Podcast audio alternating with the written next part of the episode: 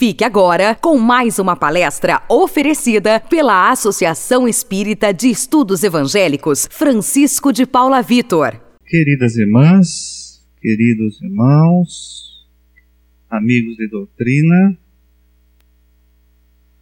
há alguns anos, mais precisamente em 1999, o nosso confrade Richard Simonetti da cidade de Bauru ele escreveu uma obra chamada Espiritismo, uma nova era.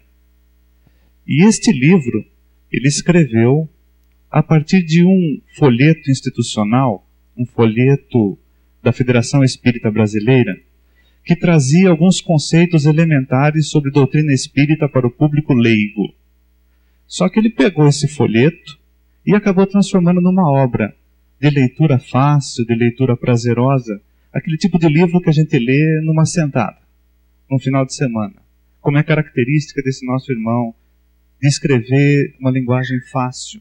E ele aprofundou o assunto, aprofundou os assuntos, e teve um capítulo que chamou a nossa atenção com esse título: Filhos Perfeitos. E como nós, que temos missão como pais e mães, esses títulos, quando a gente vê, parece que a gente é atraído como se fosse um imã, né? Mas na verdade, o nosso irmão Simonetti não falava de educação dos filhos, não falava nada relacionado à prática pedagógica. Ele estava tentando levantar uma reflexão sobre como é que nós podemos ser filhos mais perfeitos de Deus. Então o assunto nos envolvia. Então essa reflexão começa assim: todos nós, quase todos nós, sabemos o significado daquela palavra perfeccionista. Então, por exemplo, eu digo assim: a minha esposa ou meu marido é perfeccionista. O problema dessa palavra perfeccionista é que, dependendo da entonação ou do momento quando eu falo, ou ela é uma crítica ou ela é um elogio. Se eu digo assim, minha esposa ou meu marido é perfeccionista, ele não consegue dormir, ele ou ela, não consegue dormir se no quarto tiver uma gaveta meio aberta. Estou fazendo um elogio ou uma crítica? Estou fazendo uma crítica. Estou dizendo que o meu companheiro ou minha companheira tem uma neurose que precisa ser superada. Se eu digo assim, o meu chefe é um perfeccionista, ele me faz corrigir o mesmo texto umas cem vezes antes de despachar. Eu estou fazendo um elogio ou uma crítica? Estou fazendo uma crítica. Porque eu estou desesperado que tem um chefe maluco que quer me deixar doido junto. Agora, quando eu digo assim, aquele marceneiro é um perfeccionista. Ele faz poucos móveis, mas os poucos móveis que ele faz quando ele termina são uma obra de arte aí eu estou fazendo um elogio. Quando eu digo assim, aquele músico é um perfeccionista, ele compõe poucas músicas, mas aquelas que ele compõe, quando termina, são irretocáveis. Estou fazendo um elogio.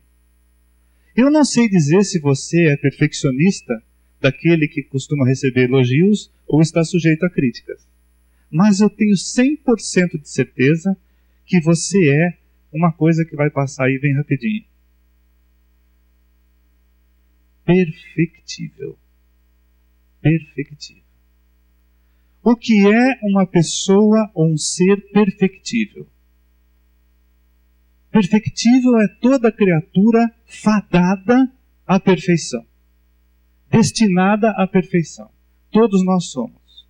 E é por causa disso que nós contamos, segundo a doutrina espírita, com um mecanismo da lei divina chamado reencarnação, que vai dando conta de, através de experiências sucessivas, nós possamos realizar esse avanço progressivo rumo à perfeição.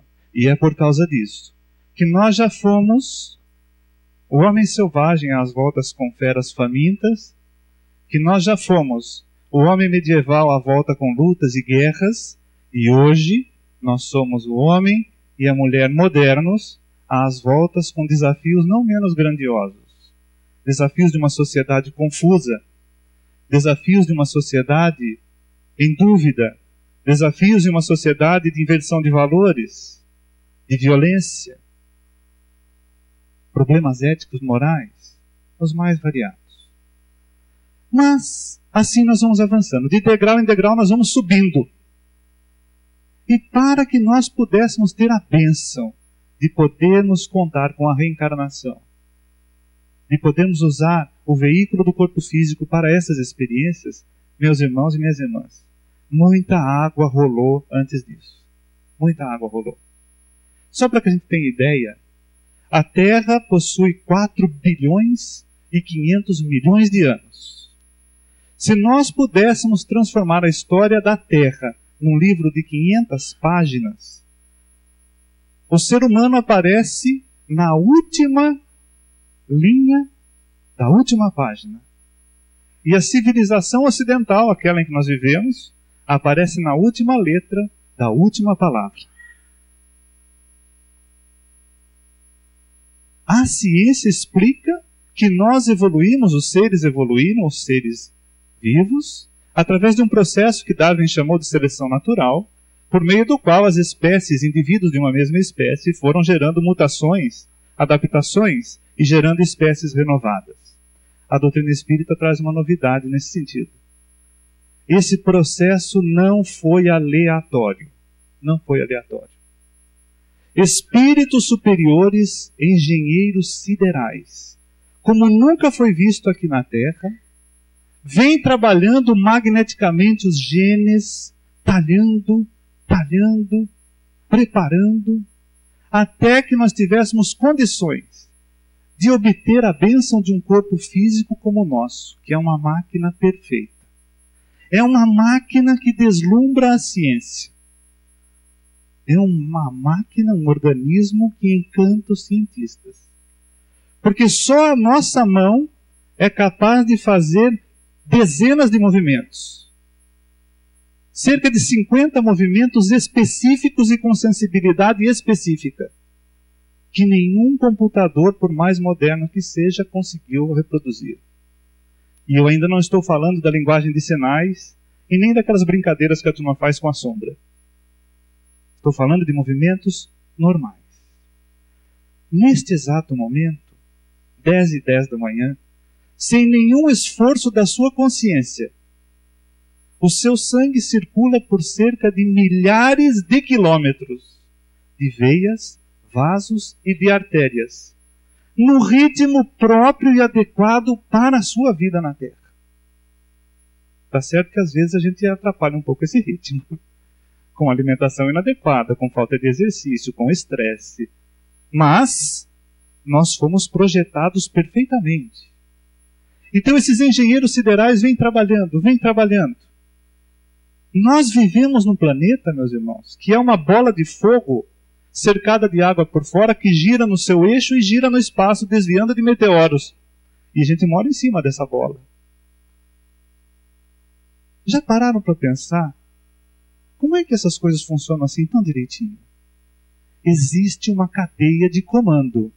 Existem engenheiros siderais. Existe uma hierarquia, como uma imensa pirâmide, que vai afunilando, afunilando, afunilando, afunilando, até que chega no topo, está o governador espiritual do orbe, o governador espiritual da terra, que nós não temos dúvida que é o Cristo.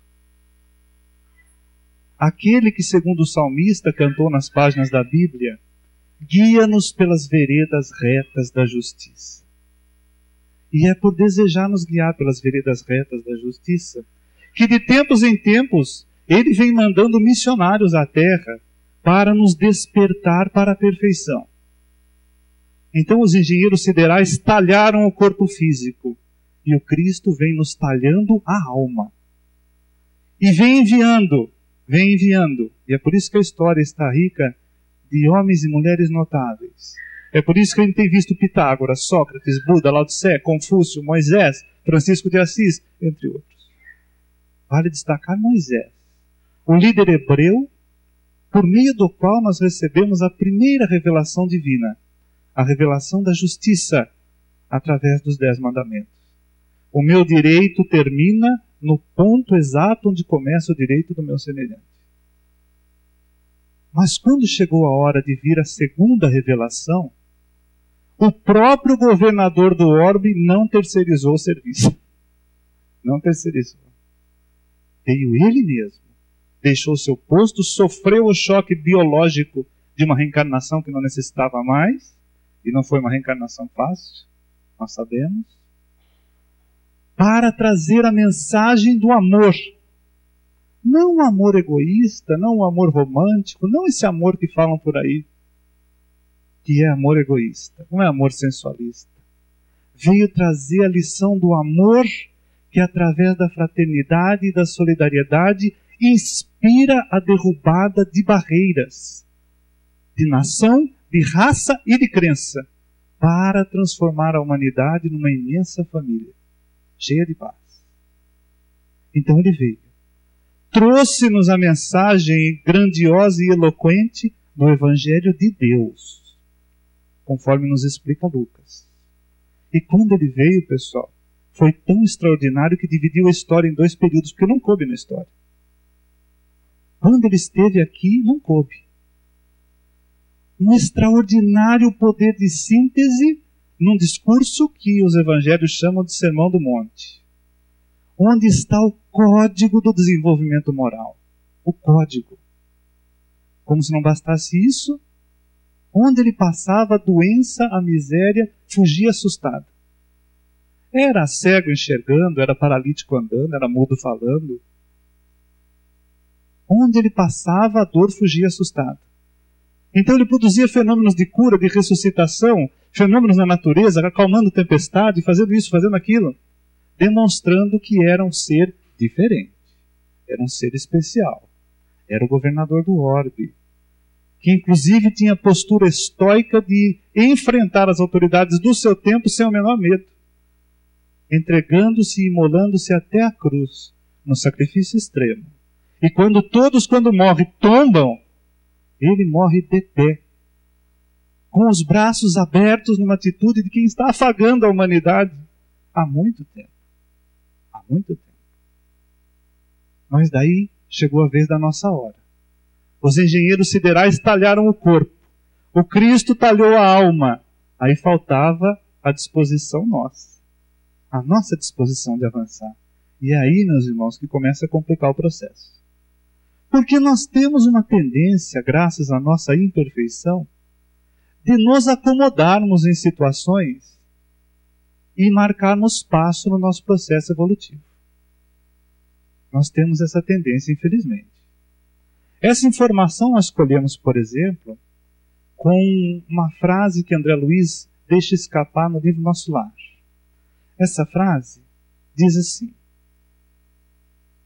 o mentor espiritual está falando para André Luiz, né? Quando o espírito reencarna, ele promete cumprir o programa de serviços celeste o programa de serviços que ele percebe que é o que ele necessita para avançar. Entretanto, ao recapitular experiências no planeta, é muito difícil fazê-lo para só procurar o que lhe satisfaça o egoísmo. Nos chamou a atenção essa palavrinha recapitular, que nós grifamos. Recapitular. Porque o que é recapitular? Recapitular é repetir sumariamente, é resumir o que nós estamos fazendo. E nós estamos resumindo muitas tendências perigosamente orientados pelo egocentrismo. Ô oh, Joaquim, mas domingo de manhã, saio de casa com esse discurso moralista. Discurso moralista? Será que é moralista? Aqui começa a entrar o perigo, sabe por quê? Porque nós já não sabemos que nós somos perfectíveis. Nós já sabemos. A doutrina já nos explicou isso. Se eu sou perfectível, quando eu não avanço ao ritmo que eu tenho que avançar, eu frustro leis divinas destinadas à minha felicidade. Então a gente imagina um projetista, um indivíduo que senta numa prancheta, projeta uma máquina, projeta uma peça para funcionar como ele precisa. Quem é projetista sabe como é que isso funciona. projeta, elabora, estuda custos, estuda mecanismos, projeta. E no dia que a máquina tem que funcionar, ela não quer trabalhar. Ela não funciona. Ela tem uma peça que dá defeito, ela não anda. O projetista vai e muda o projeto. Interfere. As leis divinas nos projetaram para a perfeição, pessoal. E quando nós não avançamos ao ritmo que temos que avançar, são necessárias intervenções. Aí entra o perigo. Porque uma dessas intervenções, a primeira, é uma professorinha que Deus manda para nós, que tem um nome curtinho e a gente não gosta muito. Chama-se dor. A dor surge na nossa vida com o objetivo de nos fazer tirar os olhos do barro e olhar para cima. Buscar as coisas do alto. Mas se eu não tenho essa informação espiritual e se eu não me ligo a Deus, quando a dor chega eu me revolto. Eu falo, mas que coisa estúpida é essa? Coisa absurda a dor. Eu não entendo.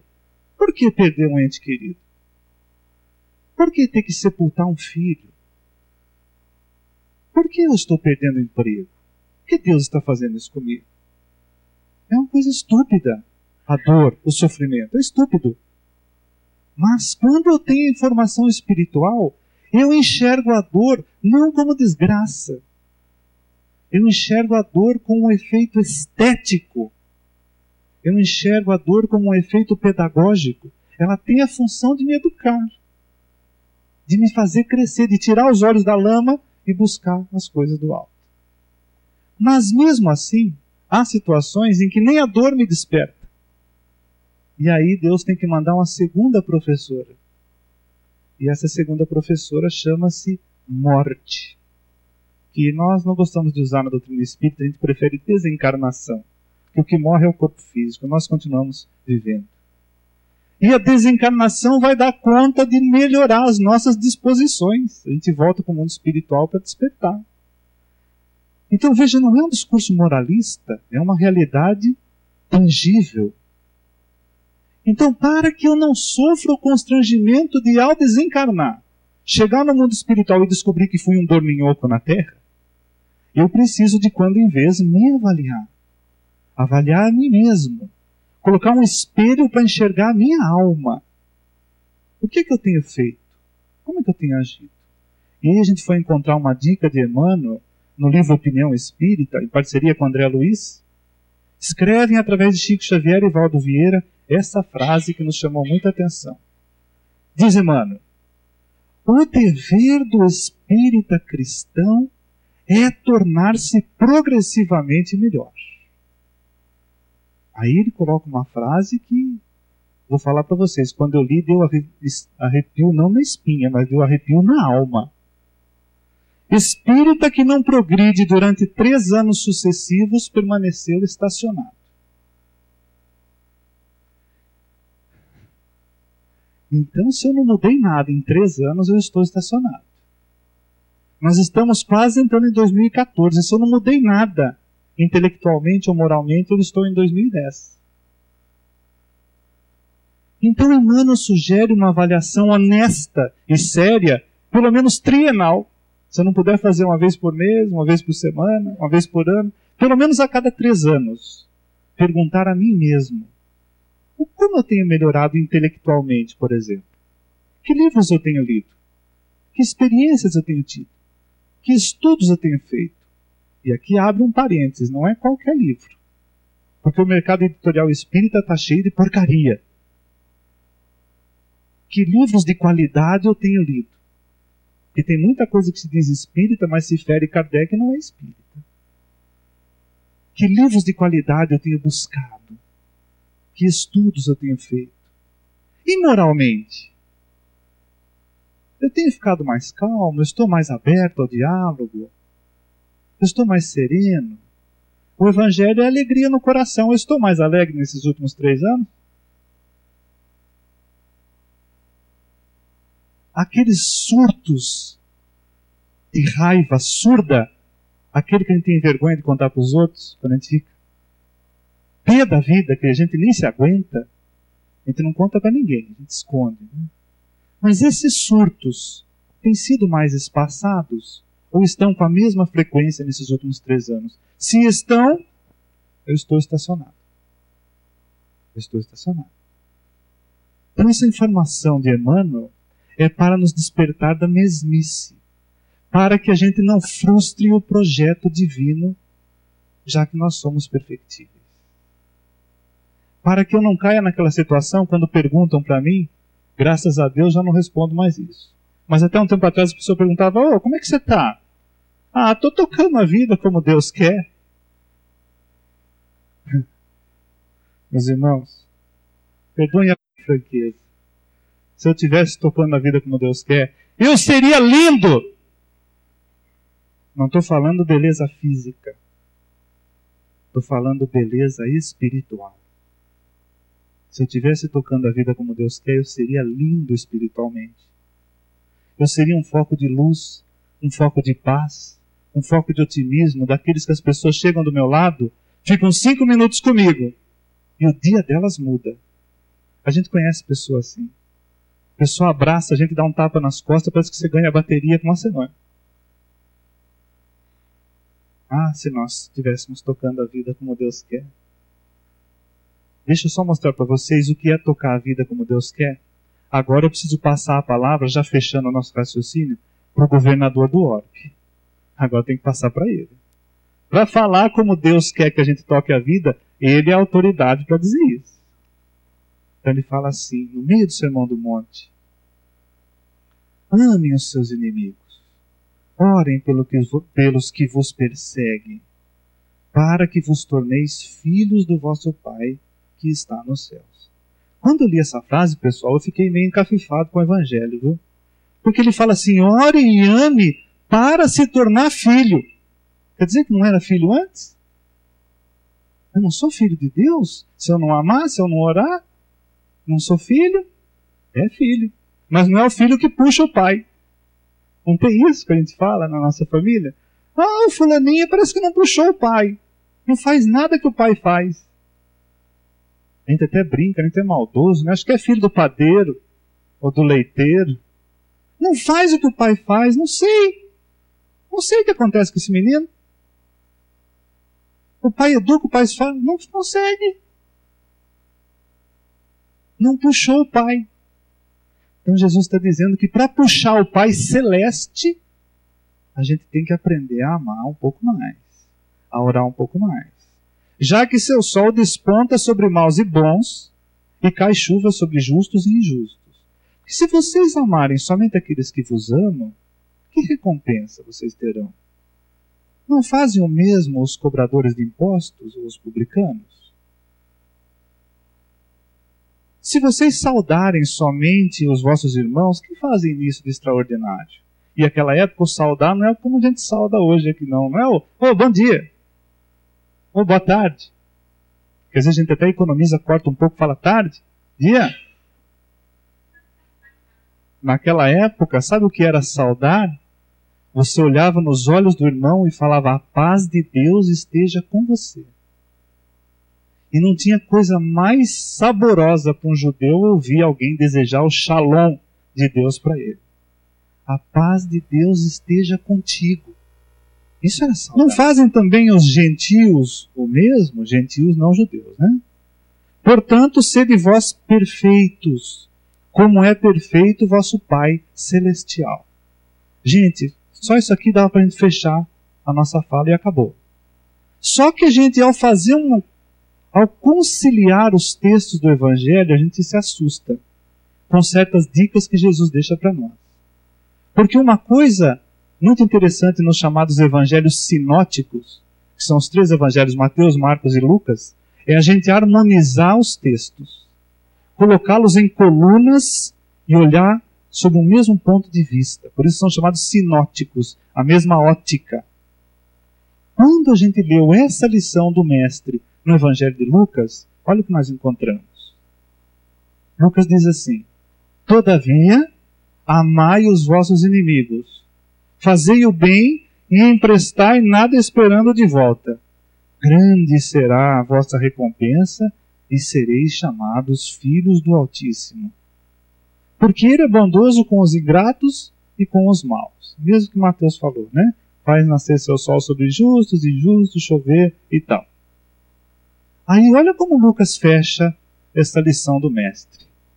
Sede misericordiosos, como também é misericordioso o vosso Pai. Opa! Opa! Achei uma informação interessante. Mateus fala sede perfeitos. Lucas fala sede misericordiosos. Parece que o Cristo está nos deixando uma dica de que para ele perfeição é sinônimo de misericórdia. Para ele, perfeição é sinônimo de misericórdia. Tanto é que ele dizia: se você ofertar um copo de água fria para alguém em meu nome, esse copo de água fria já vai constituir para você créditos no mundo espiritual, na vida futura. E nenhum de nós é tão pobre, tão limitado, tão sem recursos, que não possa oferecer algo de nós para o nosso semelhante, se nós tivermos misericórdia. A palavra misericórdia vem de misercordes, miséria, coração. É colocar o coração na miséria do outro. Como aconteceu com dois amigos no hospital, internados no mesmo leito, no, desculpe, no mesmo quarto. Um no leito, de bruços, não podia sair dessa posição. Estava fazendo um tratamento específico, o tempo todo deitado de bruços.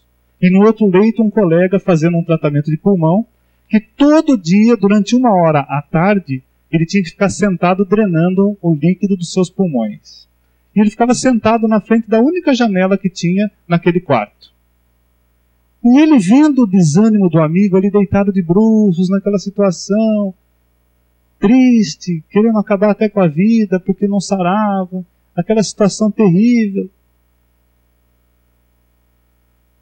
Ele começou a narrar para o amigo as coisas que ele via para fora da janela.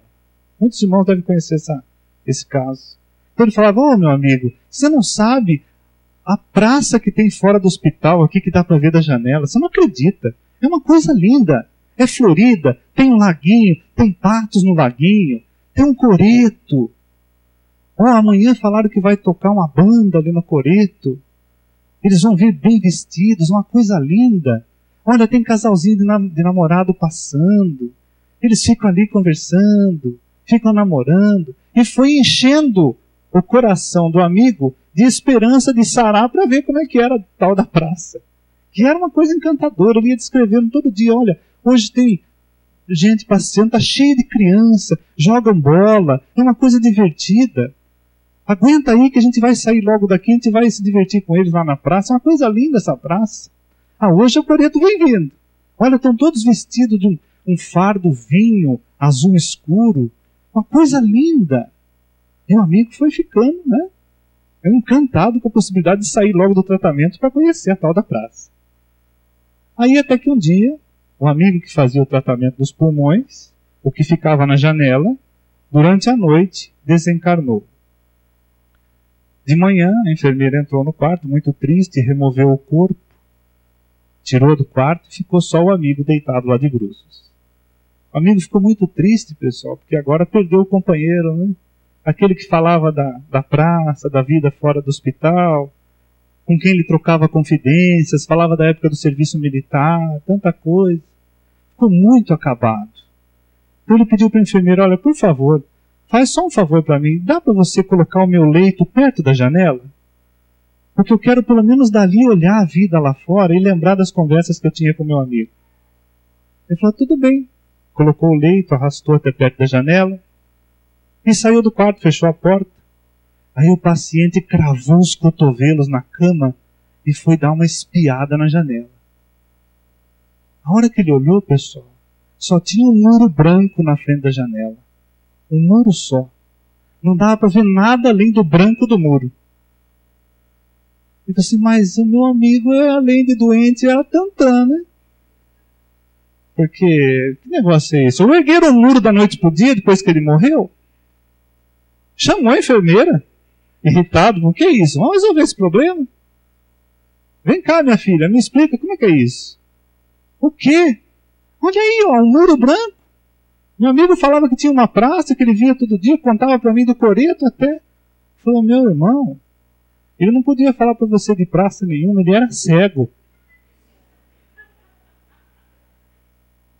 Ele era cego. Mas ele tinha uma visão espiritual de longo alcance, porque ele olhava com os olhos do coração. Ele enxergava melhor que muitos de nós que temos os olhos perfeitos, porque ele colocou o coração dele na miséria do amigo e achou que podia oferecer algo para o amigo que o confortasse no período da doença. Do exposto, meus irmãos, nesta passagem do Evangelho, sabe o que nós aprendemos? Que Jesus citou a misericórdia como símbolo de perfeição, porque nós não chegaremos no céu se não levarmos ninguém conosco. Eu só vou conseguir subir um degrau na evolução espiritual se eu esticar minha mão para baixo e levar alguém comigo. Eu só consigo se eu levar alguém comigo. Que é o que o Cristo tem fazendo conosco, vem fazendo conosco há milhares de anos. Quando ele olhou para Deus enxergou um abismo entre ele e o Pai e falou: Eu preciso levar um monte de gente comigo, que eu não vou sozinho. Nós somos perfeccionistas? Não sei. Somos perfectíveis? Tenho certeza. Já somos misericordiosos? Estamos no caminho dos filhos perfeitos de Deus. Agradecemos o seu download e esperamos você na próxima palestra.